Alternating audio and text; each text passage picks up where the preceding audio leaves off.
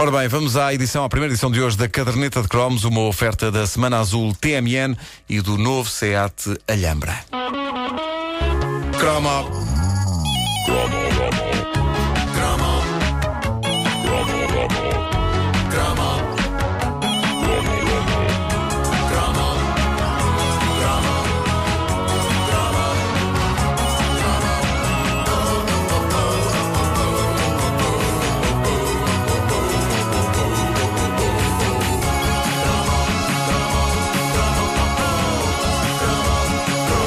Os anos 80 foram a era dos jogos solitários. Automan, não é isso? Automan.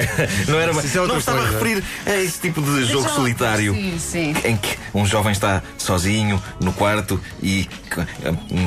Bom, ah, havia ah, o Cubo Mágico, não é? Mais solitário do que isso, impossível. E a comprová-lo está a já aqui referida num outro cromo, a canção de Lara Lee, o rapaz do Cubo Mágico, a história pungente do de, de um rapaz que acaba por trocar a namorada por um cubo de Rubik Essa, essa. negligenciando-a de forma chocante, mas havia também alguns passatempos solitários, alguns deles de fabrico nacional, merecedores de figurarem no. o texto agora virou-se pedra para o ar. Espetacular. Durante alguns segundos fiquei incapaz de continuar esta edição da caderneta de cromos, graças a este aparelho que tenho na mão. Não vou dizer o nome para não fazer publicidade. É o iPad. Bom, ahm, mas eh, havia, por exemplo, o Gogô, de que já falámos aqui. eh, fascinante jogo que consistia em segurar uma peça de plástico com um buraco através do qual tínhamos de enfiar uma bola que estava presa à peça de plástico por uma corda. Andávamos ali a mandar a bola ao ar e a ver se a conseguíamos apanhar. Há que dizer que eu tinha a ideia a esta distância desse jogo não ser particularmente difícil, mas a verdade é que no recente evento do lançamento do livro da Caderneta de Cromos estava um ouvinte nosso com um Gogô.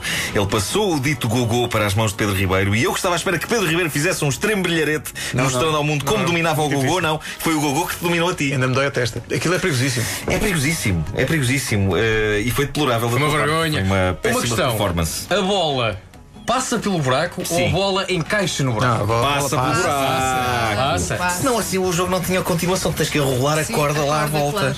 Aí é que está. Eu não censuro Pedro Ribeiro Obrigado. pela sua péssima eh, performance no Gogô, porque o Gogô é daquelas coisas que nós fazíamos melhor quando éramos mais novos, porque éramos destemidos, não sabíamos o que era o medo. O medo que aquela bola maciça abrisse a cabeça de alguém, arrebentasse com o ecrã do televisor, destruísse bibelôs ou porque não abrisse a nossa própria cabeça. E de abrir cabeças tem Pedro Ribeiro uma vasta experiência. não verdade. esqueçamos Não que foi ele que eh, partiu a sua própria cabeça com uma pedra numa Só para aposta. mostrar que era capaz. É verdade, era pequenito, tinha só 25 anos. Ainda me dói. Bom, eh, eu nunca abri a cabeça, mas eh, levei algumas vezes com a bola do gogô na testa e dói. Era uma característica destes brinquedos mania da altura. Podiam aleijar, mas ninguém se importava com isso. Eu nem sei porque é que eles não fizeram a bola do gogô com picos saídos. gogô Extreme. Arrisca perderes uma vista. Fiquei a pensar, então era sobre isso que cantavam os Wham. Wake me up. Before you go go. Before you go go. Exatamente. Era sobre isso. Era sobre este brinquedo. Obrigado, Jorge. Obrigado. Jorge Miguel. Coiso. E banda, porque eu Coisa, coisa era outra, fiz pois a é. associação. Agora estamos mais velhos, estamos mais ponderados, estamos mais medrosos e por isso não lançamos a bola com a pujança que ela pede. Resultado, não a metemos no orifício. Fracassamos brutalmente no gogô. E isto pode ser visto também como uma metáfora de outras coisas que começa a fazer-se pior com a idade. Bom, mas enfim, no que toca a passatempos solitários, o gogô era bastante físico, verdadeiramente capaz de puxar pelo intelecto. eh, Era esse outro brinquedo notável dos anos 80 que vendeu que nem pães quentes e que, a ver pelo nome, Tola Tola, é bem capaz de ter sido um produto nacional. Não faço ideia. Só Portugal daria um nome tão castiço a uma coisa destas que, se tivesse sido criada num país como a América, de certeza que tinha um nome épico como Brain Crusher. Nós nunca. Somos Portugal. Tola Tola. Olá, Tola Tola.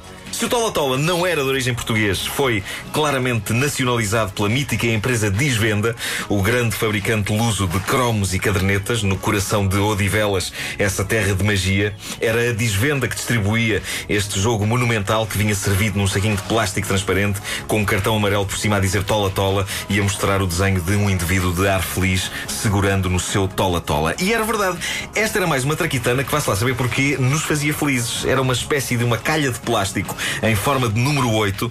A Wanda tem uma comparação muito boa. Pá, isso é Porque, igual. não, temos que explicar. Apareceram lá na, na, na, na FNAC no lançamento do livro com uma coisa dessas. E tu E achaste. eu que já não me lembrava, olhei para, para o brinquedo, não é? Aquilo era uma... Pensei, ah, isto é a embalagem da pílula.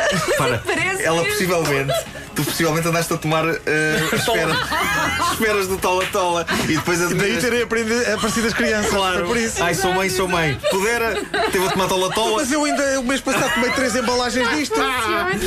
É pá, extraordinário. Eh, bom, mas era uma calha de Beijinho, plástico. Sofia, abraço Tiago, é? Do teu Vasco, grande abraço. Ah, de- de- é, é, a alcunha deles dois é, o- é São mesmo. É o Tola é o Tola. Tola e o outro é o- Ela é a Tola e ele é o Tola. Exatamente. Era assim.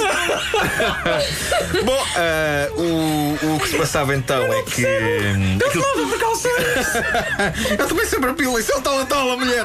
Bom, hum, aquilo, aquilo andavam as bolinhas na calha de plástico eh, e o jogador de Tola Tola andava a deslizar umas bolas para a frente, outras para trás, de modo a conseguir ter juntas todas as bolas da mesma cor. É tramado, há que dizê-lo, sobretudo quando se tomavam as bolas, julgando que era um método eh, contraceptivo.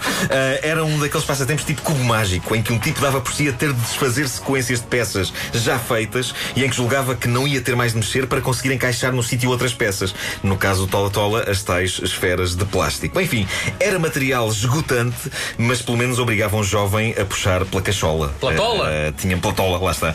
Tínhamos de pensar muito em muita coisa naquela altura. Não percebo como é, como é que eu, por esta altura, não sou o tipo que resolveu a crise mundial com uma ideia genial. Afinal de contas, para que há tanto tempo da minha jovem vida agarrado a coisas como o Tola Tola? Onde estão os frutos cujas sementes nós semeámos nesse terreno fértil que é a nossa mente, sob a forma de esferas de plástico? Não se percebe. Tola Tola era um nome fantástico, era um nome perverso. Aquilo chamava-se duas vezes Tola, talvez porque basicamente era preciso um tipo ter duas cabeças para conseguir fazer aquilo em condições e depressa.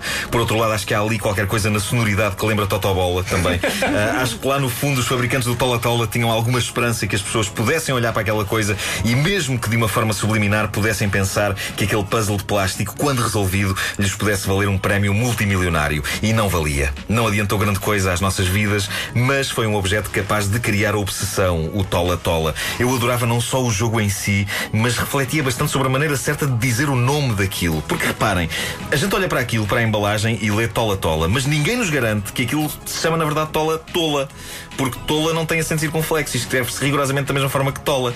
Podia ser por isso o fabricante a levar a cabo o humor, como em os tipos que gastam dinheiro nisto têm mesmo uma Tola Tola. Esses patetas. Ninguém nos garante que eles estavam a gozar connosco, bandalhos. Essa teoria. Elaborado, elaborado. Vá lá.